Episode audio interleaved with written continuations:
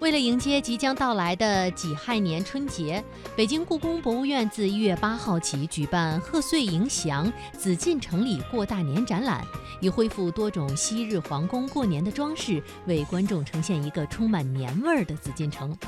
这一次的展览主要分为文物展览和实景体验两个部分。文物展览位于午门正殿和东西燕翅楼展厅。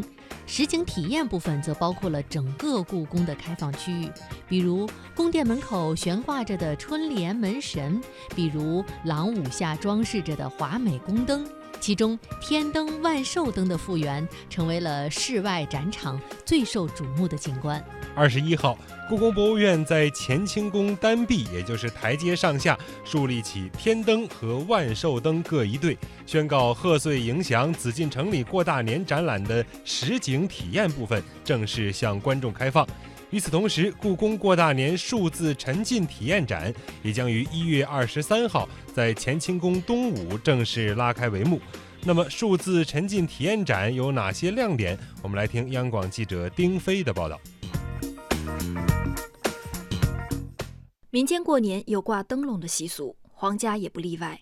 清代宫廷沿袭明代旧制，元旦也就是今天的春节前后，要在乾清宫单壁上下各立一对天灯和万寿灯。乾隆五十四年开始，在皇极殿各增立一对，但随着清朝国力渐衰，道光二十年即一八四零年，皇帝下谕，天灯、万寿灯停止树立。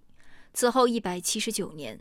乾清宫皇极殿单壁上下只有几个灯座静静的矗立，阅尽人间沧桑。紫禁城外朝与内廷以乾清门为界，乾清门也是内廷宫殿的大门。昨天记者穿过乾清门，一眼便望见远处高高竖立起的一对天灯和一对万寿灯。故宫博物院副院长任万平说：“清代天灯以照明为主，万寿灯则用作装饰。”天灯呢，相当于高位照明灯，就是高高的立起来，把整个宫院都照得特别亮。过年的时候，在腊月二十四就开始点起来。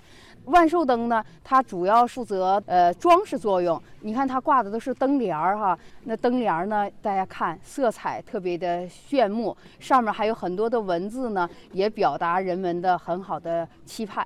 相比两侧的天灯，位于中间的一对万寿灯更加吸睛。只见灯杆高近十一米，以楠木雕刻云龙纹，顶部有亭，亭下有云龙挑头八个，用以悬挂灯帘。每灯悬挂灯帘八幅，每幅正反各有二十个金字，辞藻华丽，祝颂太平。为防止灯帘随风飘动，在地上拉起多个甜瓜模样的铜鼓，每连一鼓。任万平告诉记者，每一个细节都是故宫研究人员经过严格考证复原而来的。这个灯啊，大家看这个座哈，是个六面体。其实呢，在乾隆时候呢，这个上面那个灯瓶子是六面体的。后来也有呃这种圆形船尖重檐的。那么我们由于圆形这个重檐船尖呢，我们有一个小的模型，我们找到了，那我们就按这个复原的。包括大家看下边这个坠儿，你看大家看的这么多大南瓜呀，我们做的是甜瓜子形式，这也是有文献依据的。当时呢，就是甜瓜形的那个铜鼓坠儿，包括这个四个节的这个木头叫呃呛木，当年也是有的。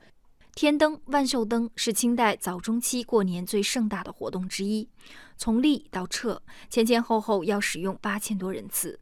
记者了解到，由于天灯、万寿灯早已消失在历史长河中，相关文物也分散各处，无迹可寻。